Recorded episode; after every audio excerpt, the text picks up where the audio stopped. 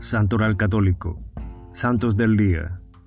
Celebración 10 de septiembre.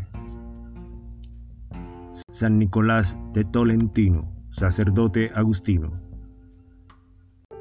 Nicolás nace en la región de las Marcas en 1245 en la diócesis de Fermo. Adolescente conoce a los agustinos y se consagra en la comunidad de Tolentino. Es una zeta con la sonrisa amable, las largas oraciones y el ayuno siempre van acompañados de simpatía y caridad. Muere en 1305. Gracias, gloria a Dios.